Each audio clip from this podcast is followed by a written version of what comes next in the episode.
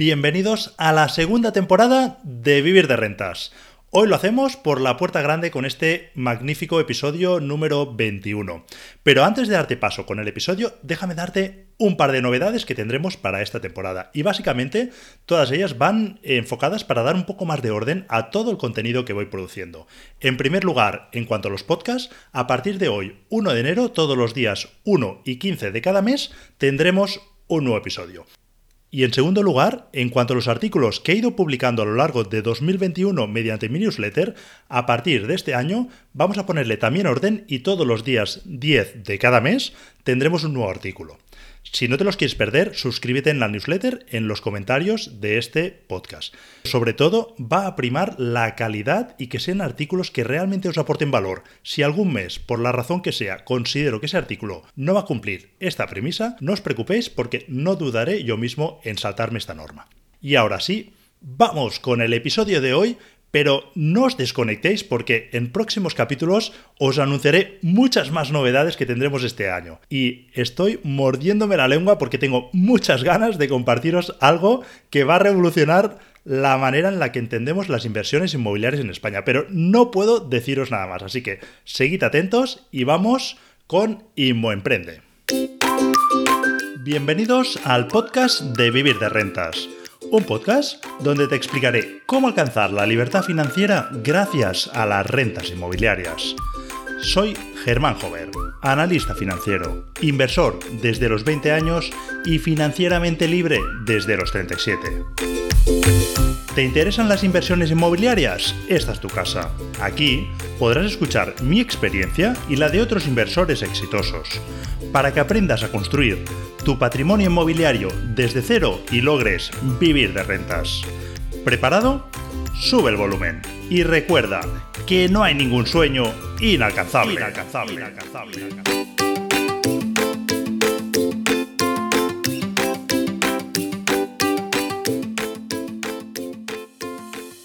Hola y bienvenidos a un nuevo podcast de Vivir de Rentas. Esta semana tenemos el honor y el placer de tener con nosotros a Juan, conocido por su canal de YouTube de Inmomprende. Bienvenido, Juan. Muchas gracias, Germán, por invitarme. La verdad, el honor es mío también de estar aquí. Eh, te agradezco la invitación y seguro que tendremos un podcast chulísimo. Muy bien, nada, estábamos comentando justo antes de, empezar la entrevista, antes de empezar a grabar, que tenía muchas ganas de tenerte por aquí por el canal. De hecho, no era ni yo consciente, de, lo comentamos ahora, pero ahora cuando hemos empezado la entrevista, pues la verdad que, bueno, justo comentábamos esto. Y eh, bueno, para que la gente que no te conozca, pues que sepan que Juan eh, tiene un canal donde explica cómo él mismo hace las reformas. Esto es muy curioso porque creo que, que es algo único, no, no conozco otros eh, inversores, que, lo estén haciendo y además lo compartan. Y además también tiene otra peculiaridad, y esto lo iremos comentando durante la entrevista, que invierte en pisos baratos. Pero cuando hablamos de baratos, son baratos, baratos. O sea, no solo cuando yo os digo pisos de 40, 50 mil euros, sino incluso más baratos. Así que nada, ahora nos lo contará él mucho mejor. Así que bueno, Juan, te dejo la palabra a ti y cuéntanos un poquito quién es Juan y a qué te dedicas. Vale, pues eh, Juan soy yo. Me dedico a varias cosas, ¿no? Eh, tengo una cartera de seguros, por un lado, ¿no? Siempre está todo relacionado con el sector inmobiliario de alguna manera, ¿no? Mi cartera de seguros te diría que el 70-80% de los activos son relacionados con seguros de hogar, seguros de responsabilidad civil, de comunidades, de locales, ¿no? Este tipo de, seguros siempre es el que más le he dado, porque el mundo en el que me muevo, pues es el que más contactos tengo para ello, ¿no? Eh, esto por, por un lado. Luego, aparte, eh, tenía un centro de negocios también, un coworking, eh, que con el COVID pues lo, traspasé porque hubo una caída del ratio de, ocupación que pasó del estar al 80% al 30% y tuve la, suerte que estaba justo al lado de la Agencia de la Salud Pública del centro. Y entonces ellos, pues por necesidad de poner a más gente en centralita de atención al cliente para el tema COVID, eh, necesitaba más espacio y me dijeron si yo tenía plazas disponibles y les ofrecí el traspaso. Y ya lo cogieron, cogieron ellos el, coworking y entonces me saqué eso de encima. Eh, además de esto, pues llevo ya ocho años invirtiendo, en paralelo a mis otras actividades empresariales, eh, en inmuebles baratos. Eh, inmuebles baratos de bancos, de fondos, etcétera. Y, sí, las reformas me las hago yo, ya que, bueno, el primero también pues lo hice yo y entonces pues ya le he cogido gustillo, me ha gustado mucho. Siempre he sido una persona muy, muy activa, siempre he sido muy tirado para adelante y, y, la, y, aparte me gustan muchas manualidades. Entonces, en las reformas, pues el crear una, un espacio habitable, eso para mí pues, me llenaba de, de, satisfacción. Y por tanto digo, ¿para qué voy a dejar de hacerlo? Y entonces, pues ya en el futuro, pues ya continué haciéndolo hasta, hasta el día de hoy, que, que aún sigo.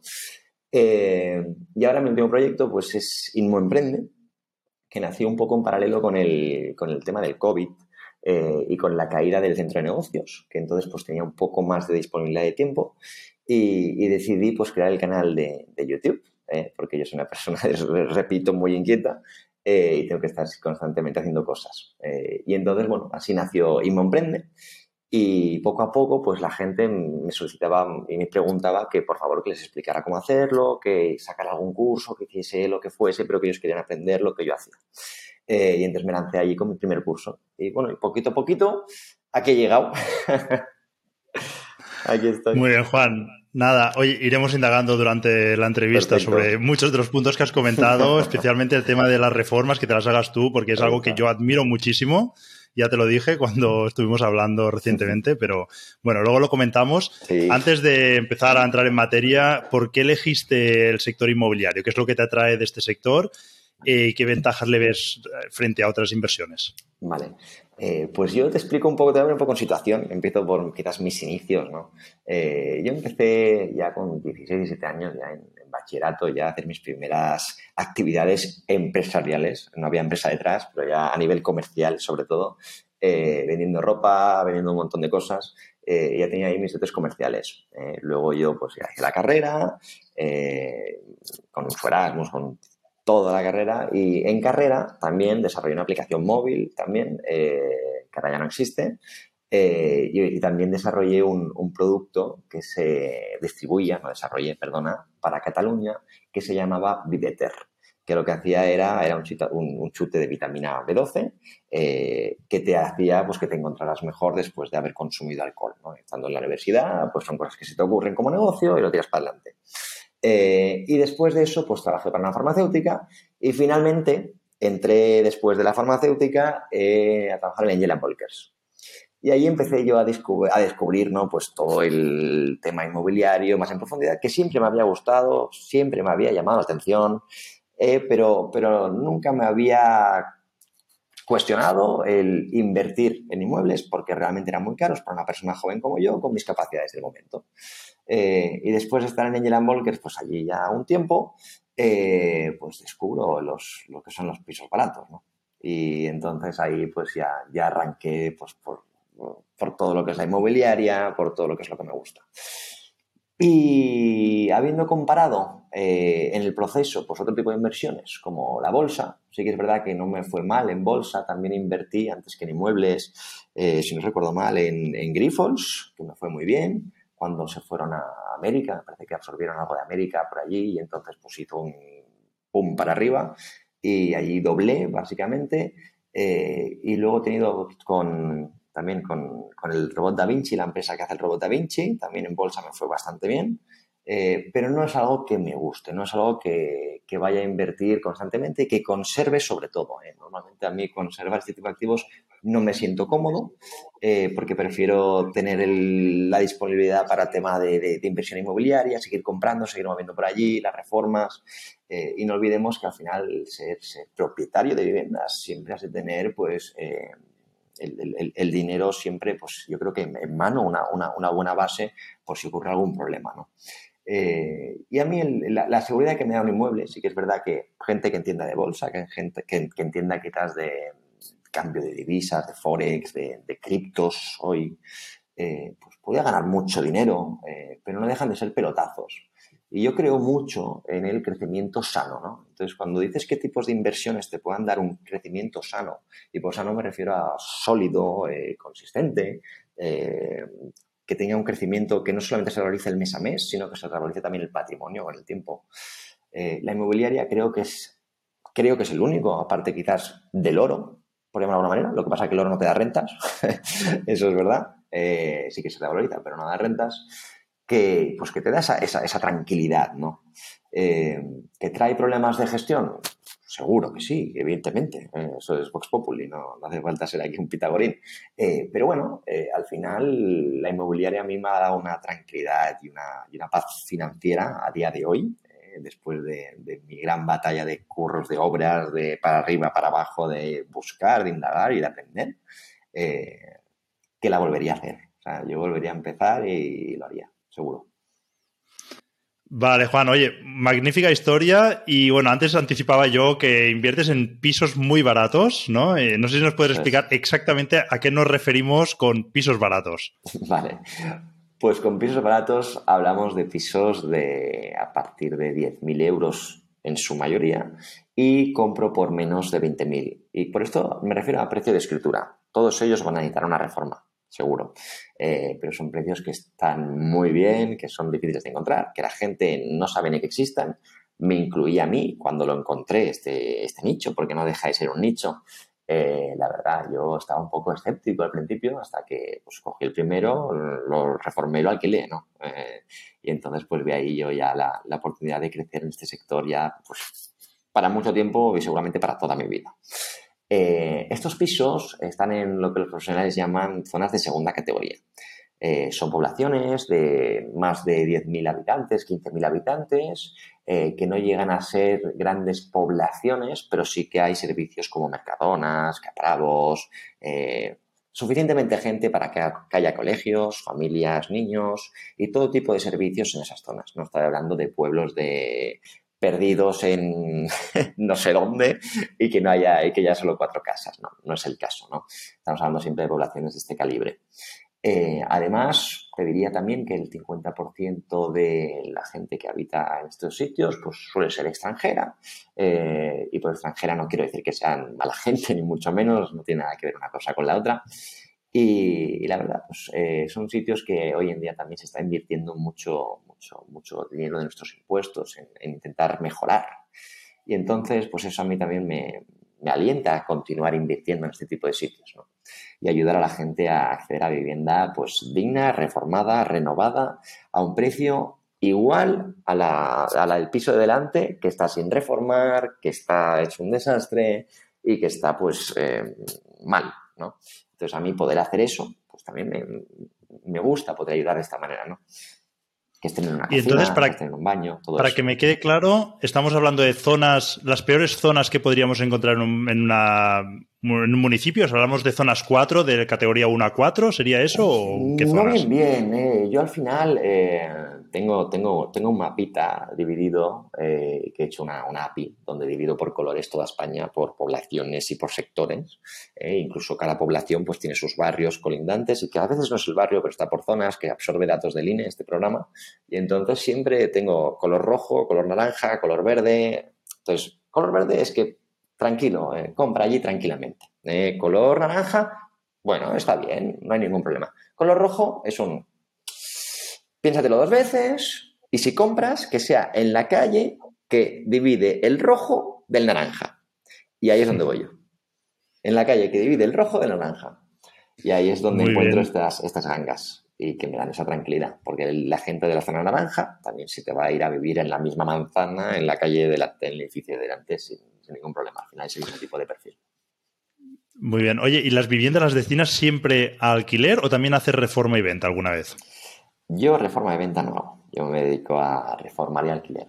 Seguramente si algún día me meto a reforma y venta, eh, será ya con obra nueva. No creo que lo haga en, vivienda de segunda mano. Pero es algo personal mío. No digo, no digo que sea algo malo. Eh, ni mucho menos. Hay gente que pues, prefiere el, tema del, pelotazo, que llamo yo, ¿no?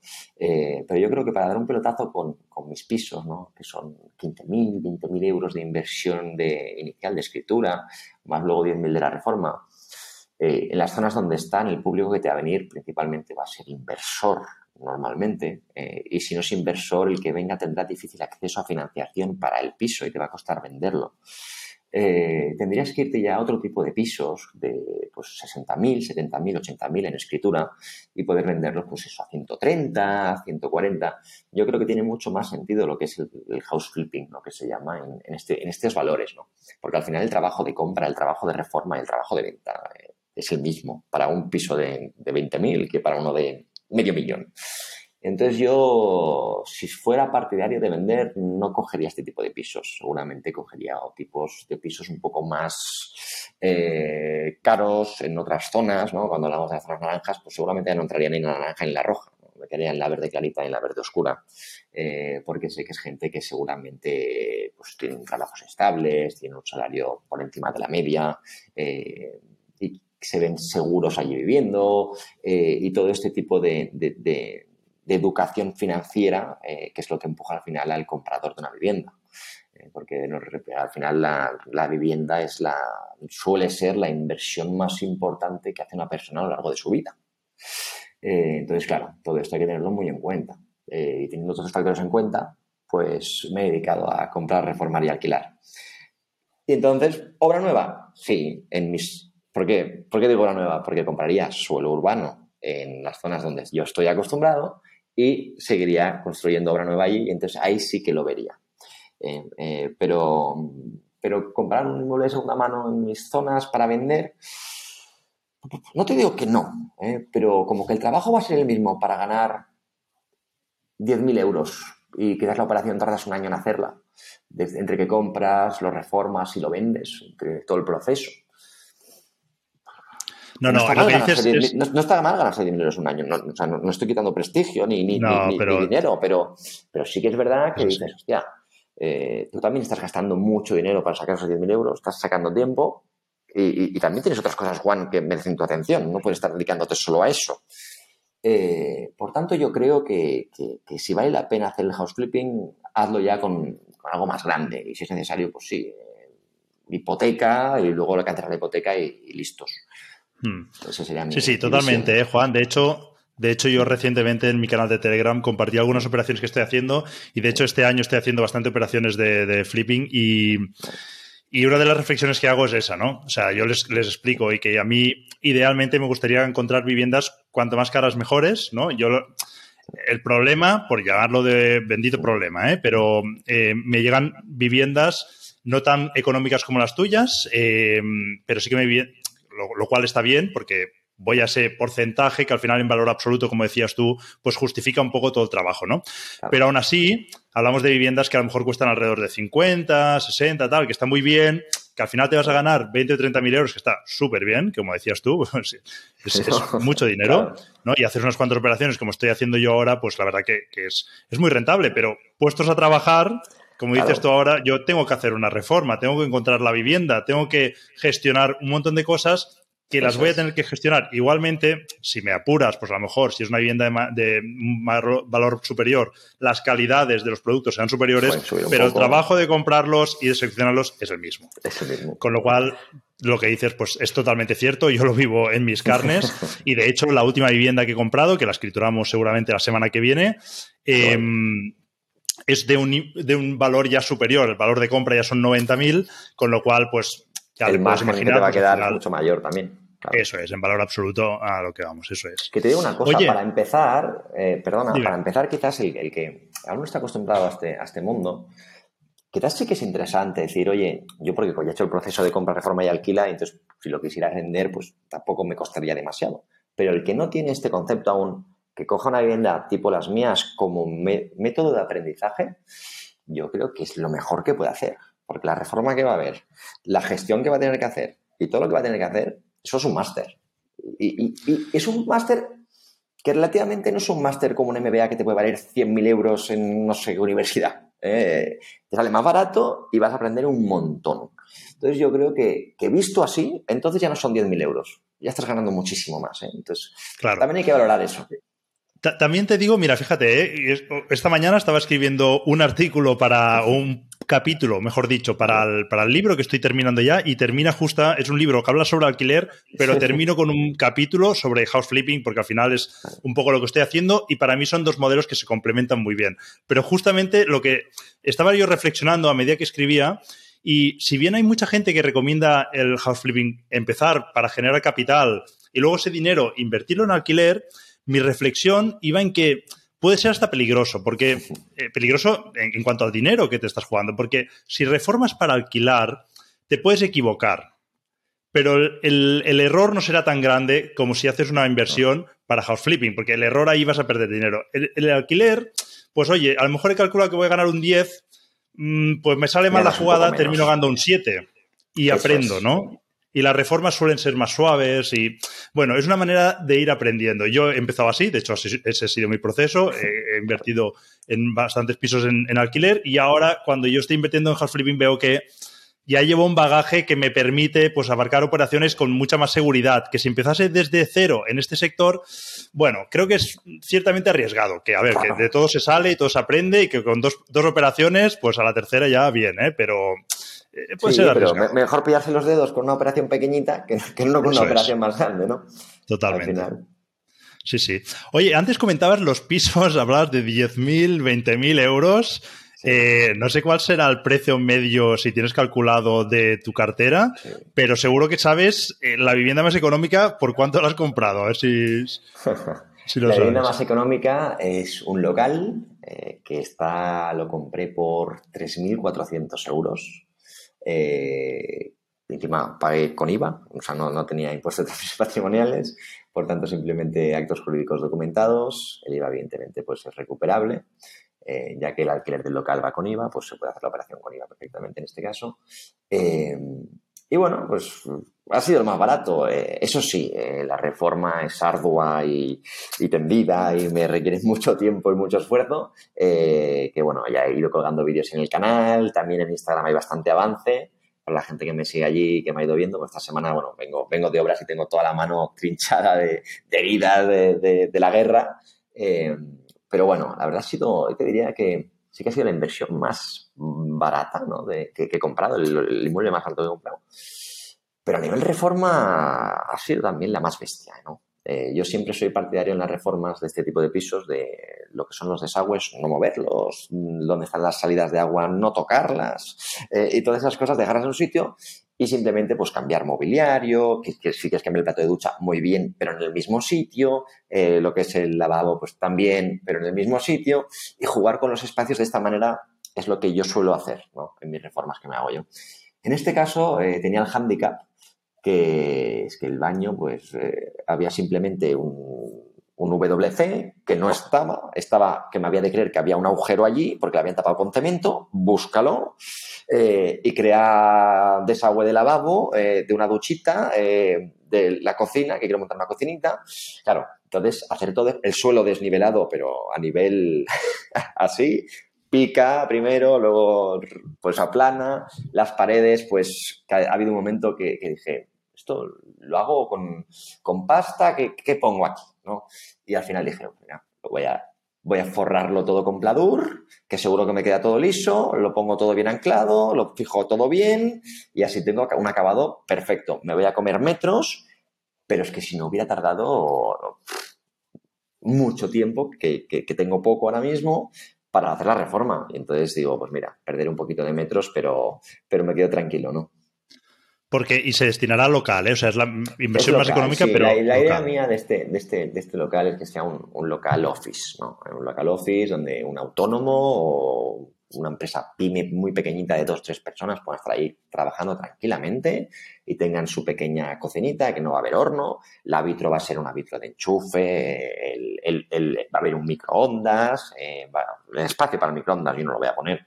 Eh, y, una duchita y un esto. Algo práctico, ¿no? Eh, que tenga un poco de todo, pero que no sea una vivienda, ¿no? Más que nada porque tramitar la cédula de habitabilidad eh, por metros va muy justo, muy justo. Eh, y luego entonces el proyecto, ya de pagar un proyecto de, arquitecto y las licencias y todo lo que ello corresponde, ¿no? Y eso pues sale, sale, sale, sale caro para el valor que tiene este local ahora mismo. No me saldría rentable. Muy bien, oye, si hablamos de rentabilidad, porque entiendo que debe ser elevada, ¿no? Pisos tan, tan económicos, ¿qué rentabilidad suele sacar estas viviendas? Pues mira, al que más le saco le estoy sacando un 32% ahora mismo, eh, y al que menos lo estoy sacando en torno al 14%, más o menos. Por ahí van las rentabilidades anuales. Muy bien. Luego hablaremos también de riesgos, a ver si, si esta alta rentabilidad tiene riesgos que aparejados, pero entiendo que alguno habrá. Em, oye, y, cuando hablamos de rentabilidad, ¿en qué medidas te sueles fijar tú de rentabilidad? ¿Hay alguna métrica que te llame más la atención? ¿Y cuáles serían las más relevantes para ti, para valorar si una inversión es interesante? Bueno, yo al final en, rentabilidad no me fijo sobre todo en rentabilidad en el tiempo, ¿no? O sea, en cuánto tiempo voy a recuperar la inversión, cuánto me ha costado el inmueble, cuánto voy a ganar al año, pues tantos años, ¿no? Esa es una fórmula básica eh, para saber, ¿no? Eh, en la parte de tiempo. Eh, luego en la parte de, también de, evidentemente, del retorno en investment, ¿no? al final, ¿cuánto, cuánto, ¿cuánto voy a ganar? ¿no? puede ser en, ROE, puede ser en, mil factores. Pero estamos hablando que mi rentabilidad pues considera impuestos, considera, o sea, después de impuestos estas rentabilidades, no estoy hablando de antes de impuestos, ni mucho menos que el ROE, si no recuerdo mal, contempla sin impuestos. Yo las contemplo con impuestos, estos porcentajes. Eh, y, considera gastos financieros sobre tu inversión? ¿Sobre tu inversión o sobre todo el dinero invertido cuando hablas de estos 30%? Sobre toda la, sobre toda la inversión general. Eh, hablo, hablo sobre lo que me ha costado la escritura, sobre lo que me ha costado la notaría, sobre lo que me ha costado el material de reforma, eh, el registro, eh, todo. dar de alta los suministros en el caso de que no hubiera. todo esto lo tengo en cuenta, todo. O sea, yo tengo mi Excel, mi plantilla, que también la tengo tengo en el canal y lo pongo todo allí, inclusive el seguro, es que lo, pongo todo, gastos de comunidad, todo, todo, todo. Eh, eso, eso, eso, es muy importante tenerlo en cuenta, ¿no? Porque al final te crees que vas a tener un, un 15 y tienes un 4. no, no es tan bestia, pero, sería un ejemplo drástico de, dependiendo de, lo que te hayas gastado en materiales, lo que te hayas gastado en un seguro. Eh, claro, el límite del gasto, eso, eso no tiene límite. A, veces te lleva sorpresas, ¿eh? Cuando lo pones encima del Excel, yo sé inversores que no lo usan y yo me he llevado sorpresas. Yo suelo ser bastante ágil mentalmente en números y a veces es verdad que no me equivoco de mucho, pero cuando lo pongo en el Excel, alguna sorpresa decir, ostras, no me imaginaba que era tan bajo el cálculo. Ahí está, ¿no? Y, no solo te lo imaginas, sino que cuando alguna vez he quedado con algún amigo, oye Juan, ¿saben qué? Pues me dedico a esto, he encontrado este inmueble, he calculado que más o menos le voy a sacar esto. Un momento, vamos a analizarlo bien, miremoslo. claro, la, verdad, pues, pues no, no, era eso. ¿eh? ¿no? Pero al final es, un camino de aprendizaje. Eh, yo al principio, pues sí que es verdad, pues que, dije, bueno, mi, idea era sacar 180 euros al mes por el piso que compré, por 10.000 euros, que fue el primer piso que compré. Y, y acabé sacando 460. Eso fue a mí la equivocación al revés, ¿no? o sea, de, para menos yo era muy conservador, siempre súper... Eh, o sea, tienes el, peor escenario, ¿no? ahí estoy yo, ¿no? Siempre me suelo poner ahí. Y, no, cuando la alquilé a 460, vamos, estaba dando brincos. la verdad. Madre mía, sí, sí. normalmente siempre contamos con, con, cisne negro en el sentido negativo, ¿no? Y aquí, usted de 10.000 sacar 400 y pico euros. Pero lo normal, eso no es lo normal. ¿eh? Lo normal es equivocarse y que baje. eso es lo normal. Totalmente, sí, sí. Siempre hay que ser un poco prudente en los números porque siempre las sorpresas suelen ser en dirección contraria. Y, y pon gastos improvisto siempre, eso yo también lo pongo, ¿eh? o sea, improvisto. ¡Pam! Eso ya cada uno sabe sus márgenes, pero que lo pongan. Totalmente. Oye, encontrar propiedades interesantes, pues siempre es un punto que suele ser de los más costosos. ¿Dónde sueles encontrar tú todas estas viviendas que cuentas? Eh, al principio, ¿no? Eh, pues como todo el mundo, idealista, eh, fotocasa, habitaclia, buscando por allí, pues miraba a ver y no estaba en aquel entonces lo de filtrar por bancos, que ahora Idealista va incluido. Ahora tiene un check, en aquel entonces no lo tenía. Pero sí que estaba lo de ordenar por menor precio. ¿no? Puse por toda España cuando empecé a buscar inmuebles, ordenar por menor precio, con la suerte ¿no? pues de que aparecían aquí. Eh, habían aquí algunos que estaban baratos, bien de precio, malos, que habían estado ocupados, que habían estado tal. Y filtrando por allí fue mi primer inmueble. Poco a poco esto fue evolucionando, empezaron a los, fondos y las comercializadoras de, de pisos de banco y de fondos empezaron a surgir eh, entonces ya empecé a investigar, a conocer, a meterme en el mundo, a, conocer a las inmobiliarias colaboradoras de estos bancos, a conocer a gente de los bancos, a conocer a gente pues, del sector. Y entonces ahí ya entré mucho en todo lo que es más mm, fondos y bancos, que es lo que realmente tenían este tipo de activos, el cual yo ya había comprado uno. ¿no? Eh, el primero fue de, Anticipa, eh, que eran los pisos de, que venían de Casa Cataluña, o Cataluña Caixa, porque ha cambiado tantos de, nombre antes de, pasar a BBVA que ya pues se pierde uno. Y, bueno, la cuestión es que después de esto, eh, me acostumbré pues ya a tipos de, a buscarlo por internet, en pues, de viviendas, Alicia Inmobiliaria, todo este tipo de, páginas web. Hasta que llegó un punto, ¿no? Que ya, pues, ya me conocían, ya sabían qué tipo de activos buscaba, ya sabían que era inversor, que aparte había repetido con ellos en la compra, ¿no? Que había comprado más de un inmueble con ellos. Y ahora ya tienen mis criterios de búsqueda y la verdad tengo la suerte de que si sale algo que encaje con mi perfil de búsqueda actual, que yo les actualizo también cómo va actualizándose, eh, pues me lo envían. ¿eh? Entonces ya tengo los WhatsApps directos de, muchas de las inmobiliarias colaboradoras eh, y todo este tipo de, trabajo de campo pues que ya, que ya he hecho. y eso pues hoy los busco así. antes los buscaba pues como explicaba, en los portales, llamando, probando, prueba error, cómo hago para que me contesten, por el de 10.000 o el 15.000 no me llaman porque no les interesa cobrar una comisión tan bajita sobre ese porcentaje, eh, pues digo, pues llamo, como que ya sé que son inmobiliarias colaboradoras, llamo por el inmueble de 100.000, que entonces seguro que me llaman y luego les pregunto por el otro. Bueno, movidas de estas, ¿no? Para, saber luchar y, saber conseguirlos, ¿no? Porque es un reto, también lo digo, no es fácil. Ya me imagino y también entiendo que llegado al punto actual, que ya te deben conocer, pues lógico, ¿no? Llega un piso de estos importes y rápidamente piensan en ti, ¿no? Porque no hay mucho público que esté buscando este ahí está, ahí está, no, no, no, no hay mucho público, eh, pero, pero, pero es que los inmuebles estos van saliendo al mercado, no es, algo que se acaben, ¿no? o sea, no se van a acabar. ¿eh? Son inmuebles que siempre van a existir y lo que sí que es verdad que las zonas van sufriendo subidas, ¿no? Ahora están en esta zona, y luego pues hay que estar en otra.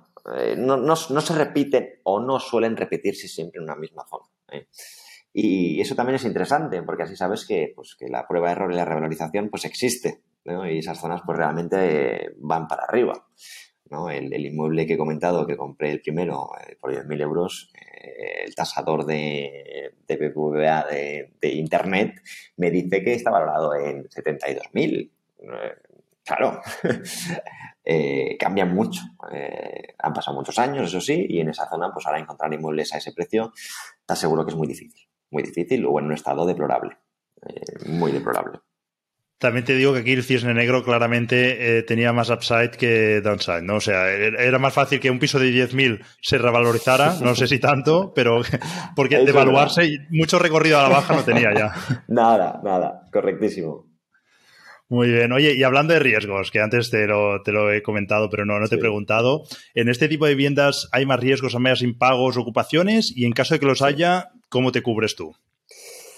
Vale, eh, hay varios factores, ¿no? Eh, el riesgo de ocupaciones, al final, yo siempre lo digo y siempre me repetiré, el, el, factor clave de la ocupación suele ocurrir cuando es el proceso de reformas, ¿no? En ese, en ese, en ese momento, cubrirse las espaldas está muy bien. La mayoría de pisos de fondos y de bancos ya cuentan con una puerta antiocupa en el momento en que te la venden. Eh, entonces es en ese preciso momento que tú has de negociar con ellos también, pues que te dejen la puerta eh, seis meses más, ¿no? Yo lo he conseguido que me la dejen hasta seis meses más en más de una ocasión. Antes de instalar una puerta convencional, la que quieras, te gastaste lo que quieras, en una otra puerta. Pero la antiocupa de metal, que seguro que ayuda, las he visto reventadas, también te lo digo. Pero, ah, pero si tienen una de madera al lado, pues, pues me voy a la al lado. No, al final es ponérselo más difícil, ¿no?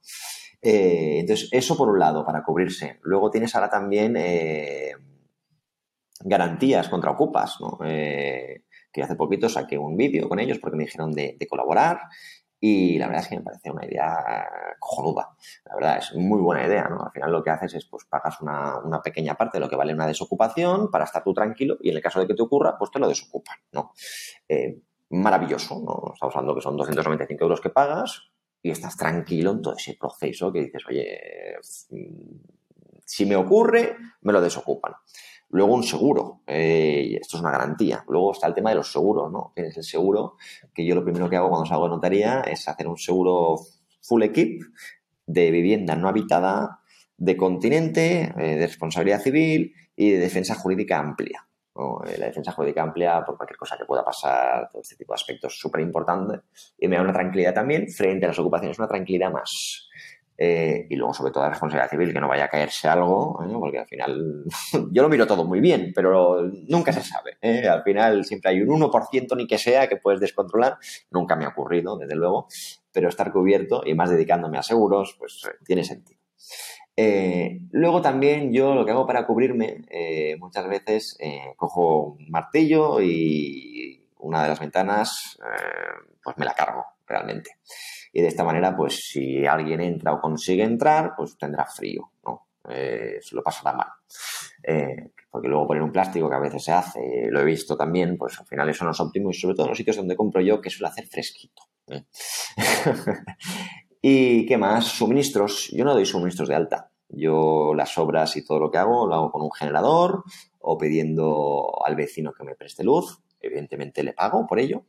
Eh, y el tema de agua, pues eh, fuente más cercana y agüita. Eh, con, la, cubeta a buscar agua.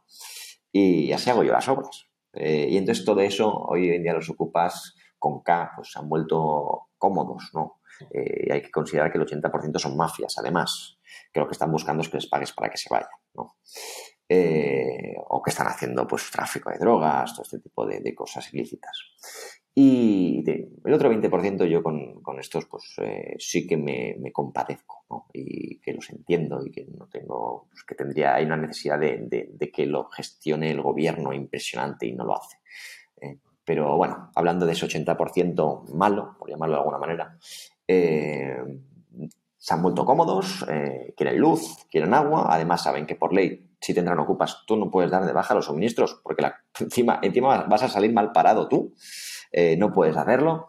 claro, entonces todos estos factores pues asustan un poco y digo, pues yo mientras hago reformas, eso hasta que no se vaya a alquilar, yo aquí no doy de alta ni el agua ni la luz haciendo una reforma yo, pues también confío ¿no? en, mis capacidades de, cableado ¿no? y, de, y, de, distribución de tuberías, porque si no mal iríamos. Eh, me ha ocurrido ¿eh? que en un piso de alta el agua y se empezó a inundar, ¿eh? pero era el segundo. la verdad. pero bueno, son cosas de la vida y, y vas aprendiendo de ello también. Muy bien, sí, sí. De hecho, el tema de la ocupación recientemente se pasaron por aquí por el canal, tuvimos a Ricardo mm. de la plataforma de afectados por la ocupación y estuvimos hablando ampliamente del tema y bueno, es un tema que, que duele bastante por lo que comentas, porque el 80%, no sé, no sé si es el 80, pero en, su mayoría suele, ser mafias. sí, sí. Oye, nada, has comentado el tema de las reformas y vamos a entrar ya en este tema porque creo que, es el que más chicha nos puede dar. Eh, y nada, bueno, en primer lugar, ¿por qué te haces tú las reformas tú mismo? Vale, pues te explico. En este primer piso que compré, eh, yo no tenía la capacidad económica para las reformas que me presupuestaban, la verdad. Y lo que sí que tenía era tiempo, eh, ganas y el dinero suficiente para pagar los materiales. y entonces, pues nada, eh, yo los fines de semana me iba para allí y hacer las reformas. Eh, y entonces, pues no, tenía ni idea, ¿no? Sí que siempre, he sido manitas, no te lo voy a negar, siempre he sido, pues, me ha gustado el arte, me ha gustado este tipo de cosas, Warhammer, todo este tipo de actividades, pues de manualidades me han gustado siempre. Y, bueno, entonces, pues eh, después de hacer esta reforma, eh, que tardé seis meses en hacerla, eh, yendo casi cada fin de semana, incluso pues si había un puente también estaba allí, le descubrí una pasión que, que, no sabía y es el, pues el crear un, espacio, el crear un espacio nuevo, el poner parquet, el, un baño nuevo de un baño sucio y viejo, una cocina nueva, con muebles nuevos, con vitro, todo el cableado eléctrico, todas estas cosas. Pues esto me fascinó, es que me encantó todo lo que aprendí en el proceso. Eh, y al final iba pues mirando vídeos por YouTube, buscando por Google, buscando por, por, doquier, incluso preguntando a gente que se dedicaba a esto, oye, ¿cómo puedo hacer esto en foros, etcétera? Eh, y, hostia, encontré un... Perdona por el insulto, para pronta. Eh, y, encontré pues una, una faceta mía que, que quizás pues, no la conocía. Y aparte, pues oye, me sentía bien físicamente, porque hacías un montón de ejercicio. Yo ahora esta semana, yo, no te exagero, pero yo, con los sacos de entre el, auto, el autonivelante, monte autonivelante, el, el pegolán para las, eh, las cerámicas, el yeso, eh, estos sacos que son de 25 kilos cada uno, que los he movido por todos lados, para arriba, para abajo, para arriba, para abajo, para abajo, para arriba. Eh, no sé si he movido una tonelada con mi cuerpo de estos sacos, claro, entonces eso te da una capacidad física que yo creo que en un gimnasio que no, no la consigues tampoco. Y entonces, pues tienes el, pack completo, ¿no? Tienes ejercicio, eh, algo que te da muy bien para la, mental, para la mente también, porque estás creando espacios nuevos. ¿Cómo puedo hacer esto? Te encuentras con problemas. ¿Cómo puedo solucionar esto? Eh, ¿De qué manera puedo hacerlo? Eh, ¿De qué manera encima lo puedo hacer más económico? Entonces, bam, bam, bam, bam. y todo esto, pues a nivel, a nivel mental y a nivel satisfacción personal, pues me, fascina, me fascina. Y, me gusta y, lo seguiré haciendo. ¿eh? No, creo que, no creo que deje de hacerlas siempre y cuando pues, el cuerpo y la mente pues, me lo permitan, ¿no? siempre dentro de una, de una normalidad. Juan, te escucho hablar y estás confirmando lo que yo pensaba. ¿eh? Te, encanta hacer reformas porque no puede ser de otra manera. Yo te decía que te admiraba, pero realmente escuchándote, bueno, lo confirmas, ¿no? Que es una pasión, o sea, realmente te lo pasas bien, lo disfrutas. Claro, y, yo lo digo, y yo al final soy humanitas, yo no soy un profesional de las reformas, ¿no? Eh, pero me apaño, eh, funciona, me sale bien, eh, que quizás no es lo mejor o el mejor material o pues puede ser, no, me dedico a ello, de hecho lo hago solo para mí. Eh, entonces, claro, eh, es normal. Eh, que eso sea inútil, que no sirva o que sea peligroso, te aseguro que no. ¿no? eso seguro que no, porque eso nunca va a poner en riesgo una, una, una vivienda o un local o algo y encima que sea mío. Eh, eso, eso seguro que no. Y menos yendo luego a alquilarlo a alguien que vaya a vivir. Ni, ni si me hmm. ocurre eso. De hecho, después de la reforma siempre viene luego una inspección para darle el boletín eléctrico, donde me revisan toda la instalación eléctrica, donde luego para el agua también lo mismo, me revisan todo el agua. Y yo sin eso no estaría tranquilo tampoco. ¿eh? ahora estoy muy tranquilo porque sé que lo habré hecho bien, ¿eh? pero la decisión final de un súper experto profesional, no de humanitas como yo, eso, eso ha de estar si eres humanitas. No, no me la voy a jugar. Muy bien. Oye, ¿y por cuánto te sale a ti una reforma integral? Ahora, aquí nos vas a depende, ¿eh? depende del piso, depende de los espacios, depende, depende de muchos factores, ¿no? Yo al final en estos pisos no, pongo las mejores calidades, eh, es evidente. Eh, pongo cosas buenas que me vayan a durar, porque así, pues, mm, se destrozan menos, pero sí que es verdad que no, no van a cuidarlo como lo cuidaría esto. No, eso, eso, eso hemos de tenerlo muy en cuenta. Eh, tienes un seguro, que yo también lo tengo, que es, has de asegurar contenido y has de poner actos vandálicos causados por el inquilino. Eso para este tipo de pisos es súper importante, porque quizás en seis meses te dejan un piso que parece aquello un desastre. Puede ocurrirte, ¿eh? no me ha ocurrido mucho, me ha ocurrido un par de veces, pero me ha ocurrido. Y cada torta, pues serán unos 5.000 euros en reparaciones. Entonces, esto tener un seguro que te lo cubra es importante, ¿no? Porque son cosas malintencionadas, con quien no se enfade y te lo haga.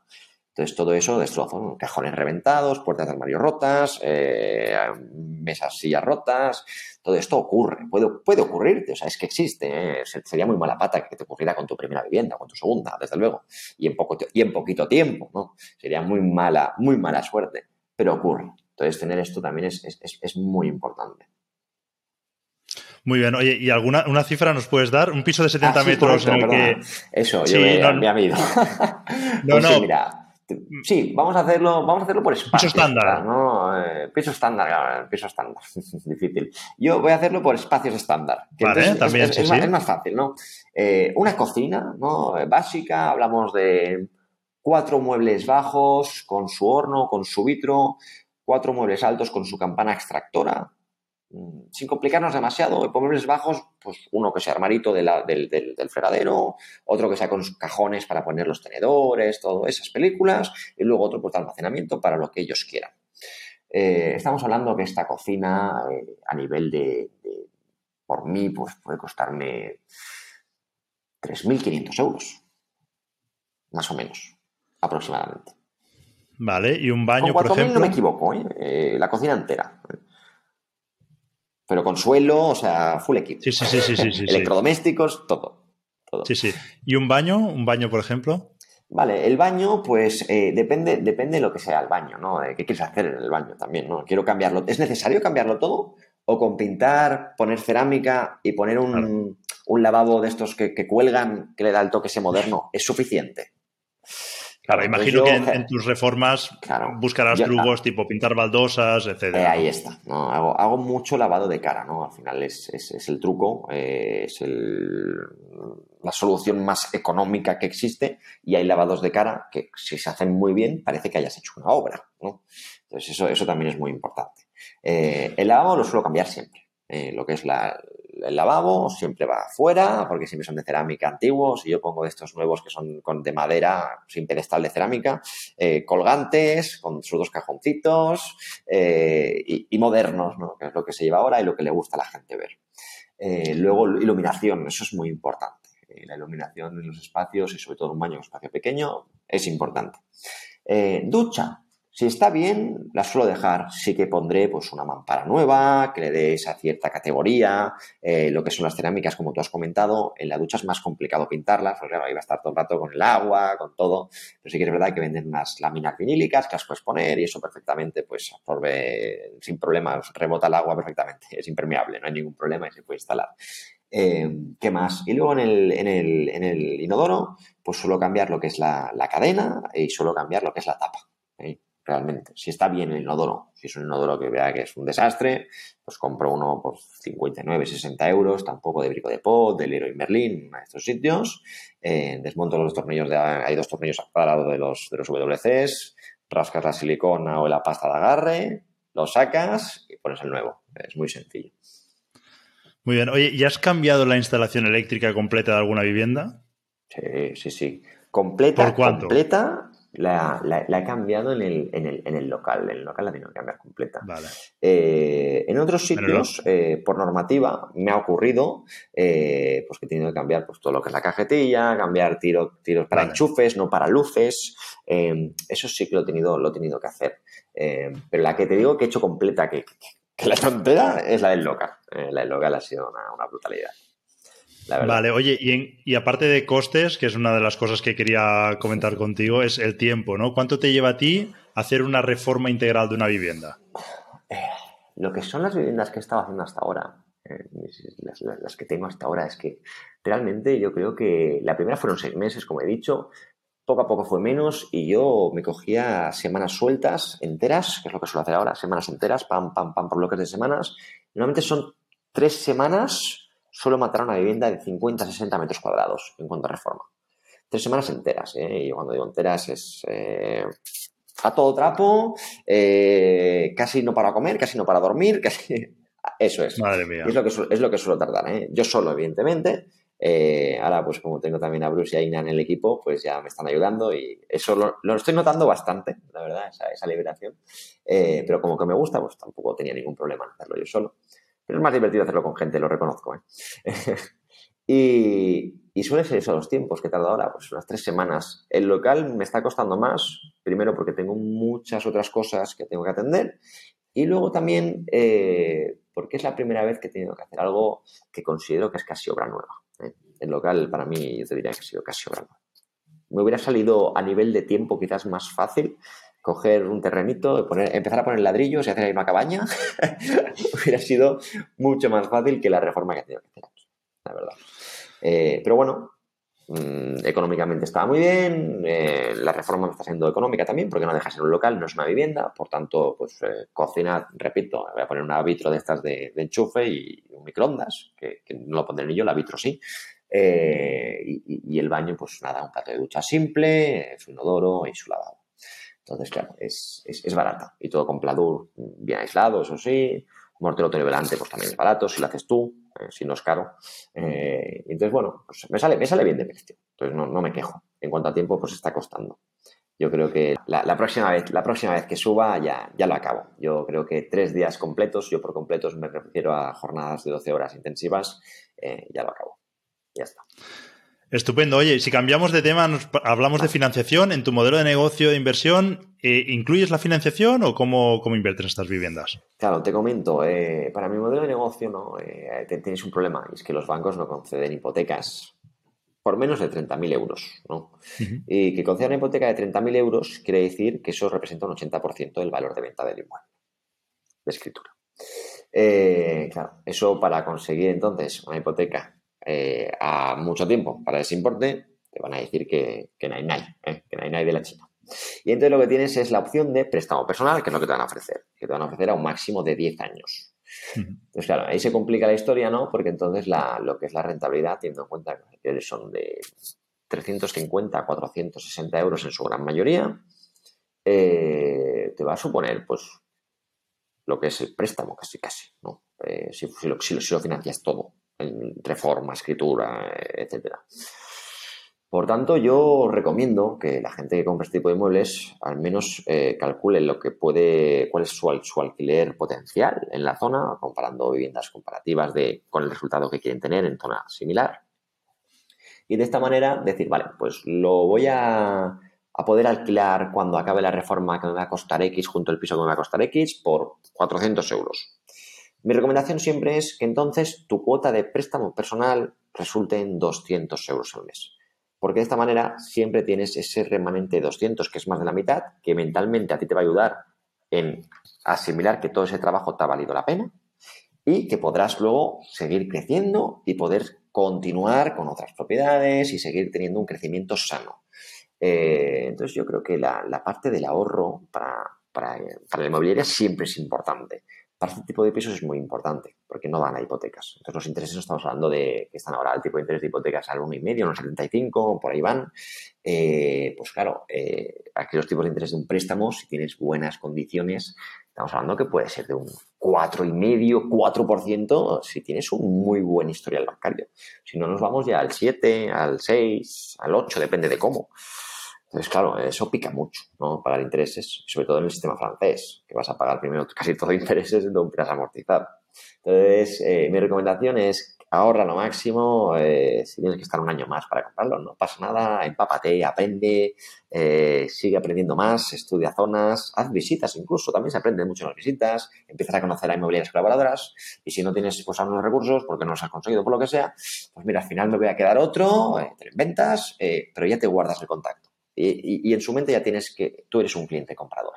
Y si vuelves a llamarle cuando puedas, pues oye, eh, ¿qué tenéis? ¿Una oferta similar a estos precios, estas características, etcétera? Y te van a hacer caso porque saben que es ese cliente comprador, ¿no? Entonces esto como tip a los que empiezan yo, yo se lo daría, desde luego. Muy bien, sí, sí. De hecho, me imaginaba que el tema de la financiación sería peculiar en tu caso por lo, justo lo que has comentado.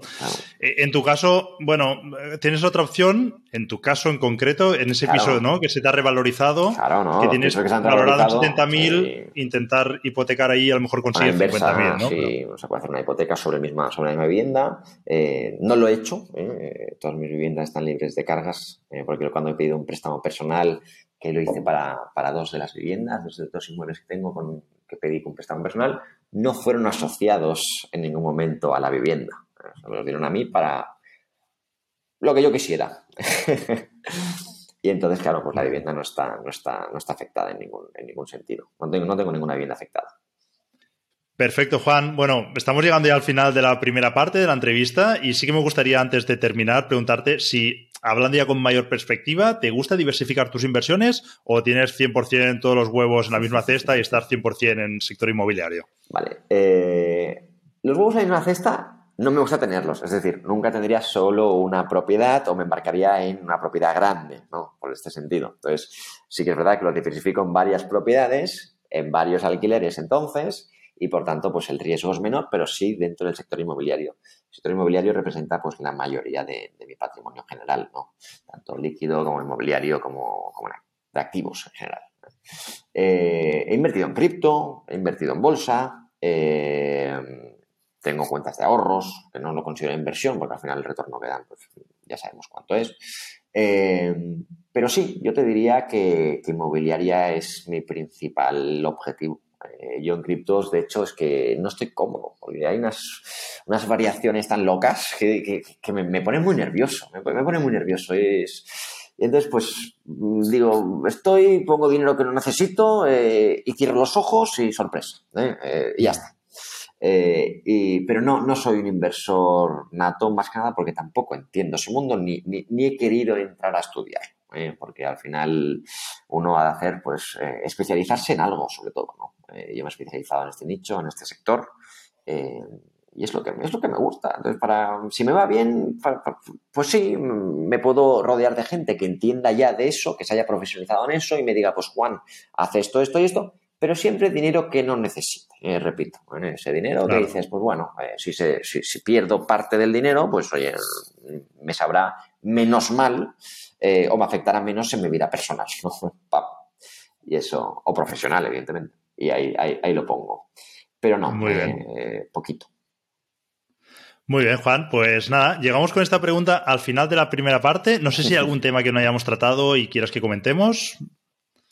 Bueno, eh, a nivel de temas, creo que es interesante también para el tema de pisos baratos. Yo creo que el tema de las subastas, ¿no? Eh, es algo que se comenta poco. Yo creo que tienes también un vídeo sobre, sobre subastas en tu canal. Hemos hablado, sí, de hecho, tres vídeos. No sé si están todos publicados, pero. Eh, y de hecho, alguno que tengo en la recámara para la segunda temporada. Ahí está, pero sí, sí, es un tema que hemos tocado ampliamente, sí, sí. Claro, pues yo me he especializado mucho siempre en, fondos y bancos, ¿no? Y ahora el, el mundo de las subastas me está llamando la atención. Sí que es verdad que ya lo había estudiado antes. Eh, pero no, no, no, en profundidad, porque es arduo y, complicado, ¿no? Al final, eh, o eso me lo parece, ¿no? En comparación a un fondo y un banco, que al final, pues son las X conceptos claros que has de tener a la hora de comprar. A la hora de comprar un piso de subasta, cuidado que puedes comprar con deuda, eh, y entonces eso pues resulta un poco más, asusta más, ¿no?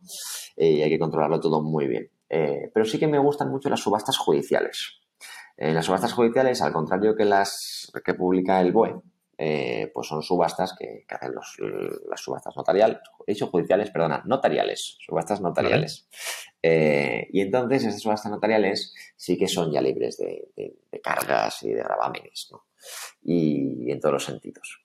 Y eso es lo que me estoy ahora planteando de cara, de cara, de cara al futuro. Y, quizás indago por ahí una primera inversión inmobiliaria en, esa vía de, producto inmobiliario, ¿no? Que, aún no, que aún no he tocado, repito.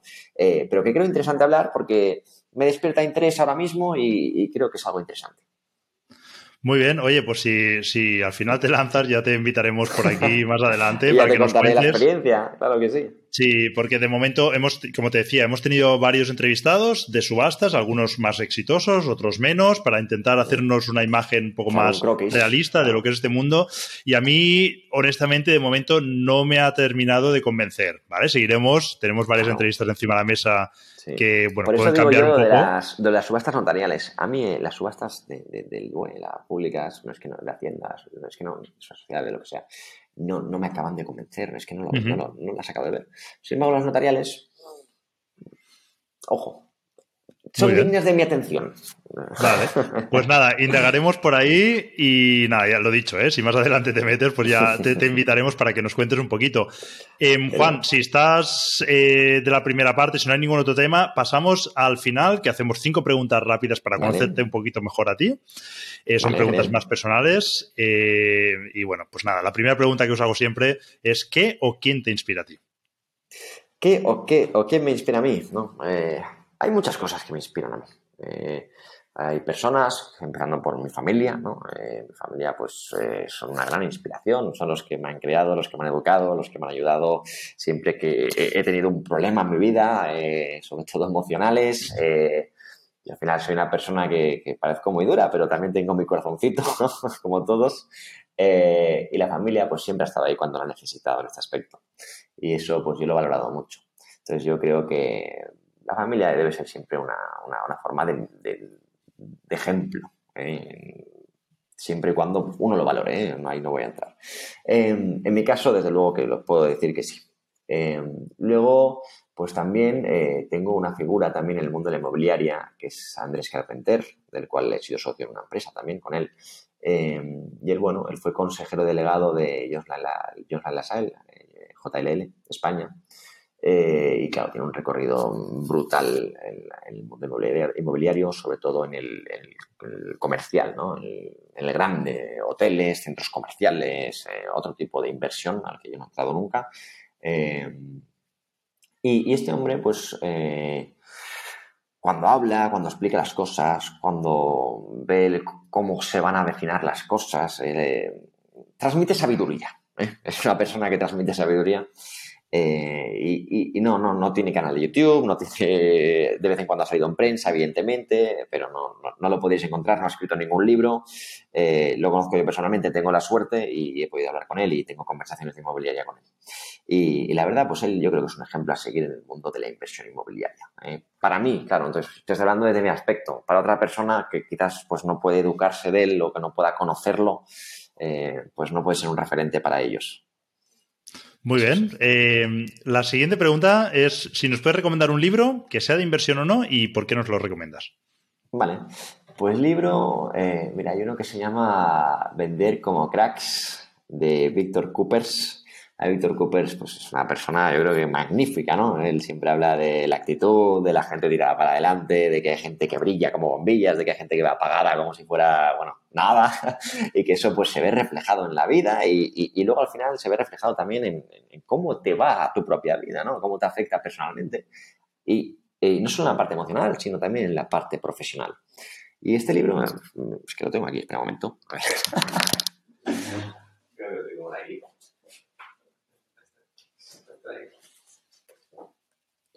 Este me lo estaba leyendo. Se ve por aquí. A ver, ahí está. Se, ve, se ve, sí. Se ve. En YouTube se verá. no sé si se ve del revés, tengo la cámara invertida. Un momento que pongo esto, que no te escucho.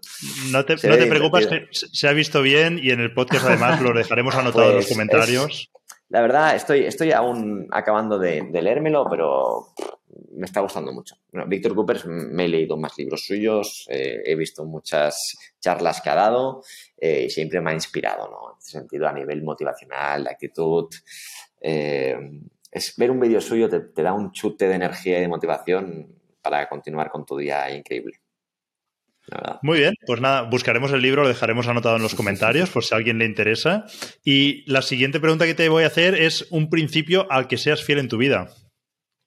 Principio al que sea fiel en mi vida. Bueno, yo creo que queda un poco mal o un poco así, pero yo creo que la lealtad, el honor, eh, yo creo que todo eso es súper importante hoy en día y, desgraciadamente se está perdiendo, ¿no? Eh, la gente yo creo que ya no tiene respeto eh, y se ha perdido todo este tipo de, de persona, de llámalo como quieras, es, que cambia todo mucho, ¿no? Ya, llámame antiguo si quieres, pero, pero yo creo que, es muy importante pues saber poder comunicar. ¿eh? Entonces yo eso lo valoro mucho. Y pues eh, te diría que eso me define, ¿no? Eh, comunicación. Me encanta comunicar las cosas, a veces más de lo que toca. Y eso a veces me perjudica también. pero creo que lo he de hacer cuando lo he de hacer y, y me siento bien con ello. Y creo que es lo mejor, siempre, ¿no? Eh, contar las cosas, abrirte, ser comunicativo y, ser sincero contigo mismo. No, no, no, te vas a engañar a ti mismo, ni porque te estarías engañando a ti y a los demás, no tiene ningún sentido.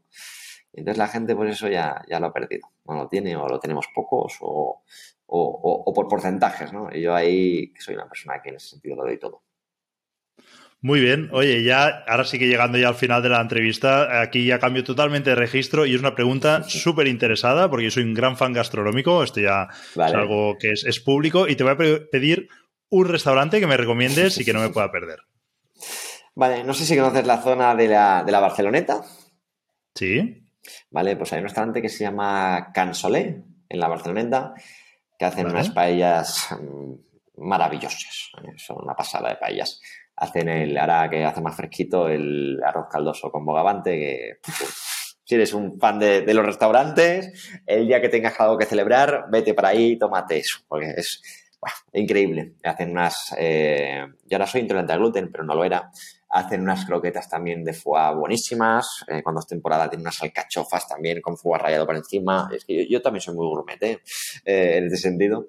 luego, ¿qué más tienen? Es que tienen una pasada. se comen muy bien. Eh, no, es, no es algo barato, eh, es, carito, estamos hablando de que serán pues 60, 80 euros el, por cabeza, no es para ir cada día, quien pueda que lo haga, mm, bien por él, pero para celebraciones, para momentos especiales eh, y para cuando te apetezca, pues yo iría, yo iría ahí, la verdad, yo ahí como siempre bien. Muy bien, Juan, pues te tomo nota. Eh, dejaré anotado el restaurante también en los comentarios. Yo me lo apuntaré, que este me cae cerca y seguramente pues algún día que pueda escaparme con mi mujer, para allá vamos a comernos un arroz con bogavante. Ay, qué maravilla. Em, Juan, llegamos al final de la entrevista y ya solo me queda, pues, no sé, imagino que con todo lo que nos has contado, mucha gente querrá preguntarte, seguirte. Ya hemos dicho que tienes este canal de YouTube, pero bueno, si quieres explicarnos dónde te pueden encontrar, pues perfecto. Vale, pues en mi canal de YouTube, mira, mira la cámara para esto, en mi canal de YouTube, eh, Inmo Emprende, en mi canal de Instagram también, en mi cuenta de Instagram, que no es un canal, eh, que se llama Inmo Emprende barra baja oficial, en Facebook también por Inmo Emprende, y luego también en Spotify, eh, en el podcast, Inmo Emprende Podcast, también lo tenéis ahí. Perfecto, Juan. Pues mi networking, ahora, mis redes sociales. Lo dejaré lo dejaré anotado todo, porque así la gente pues directamente te puede seguir en todos los canales que has comentado. Y nada, un placer. Solo deseo que hayas estado a gusto durante toda la entrevista y Súper agradecerte que la verdad. Muy bien. Ha sido un placer estar aquí, la verdad, me lo he pasado muy bien, eh, aquí compartiendo pues todas, todas mis experiencias y seguro que ayuda a mucha gente y eso al final es lo, es lo importante, ¿no? Perfecto, pues muchísimas gracias y nos vemos muy pronto. Si al final te metes en las subastas eh, notariales, ya, ya, te avisaré si no lo dudes, te aviso seguro. Eso es. Perfecto, Juan. Hasta luego. Hasta luego. Hasta aquí el capítulo de hoy. Si te ha gustado, puedes compartirlo entre tus contactos y además dejar algún comentario o una valoración positiva. Y recuerda que puedes suscribirte en vivirderrentas.net y recibirás un aviso cada vez que publiquemos un nuevo artículo o un nuevo podcast.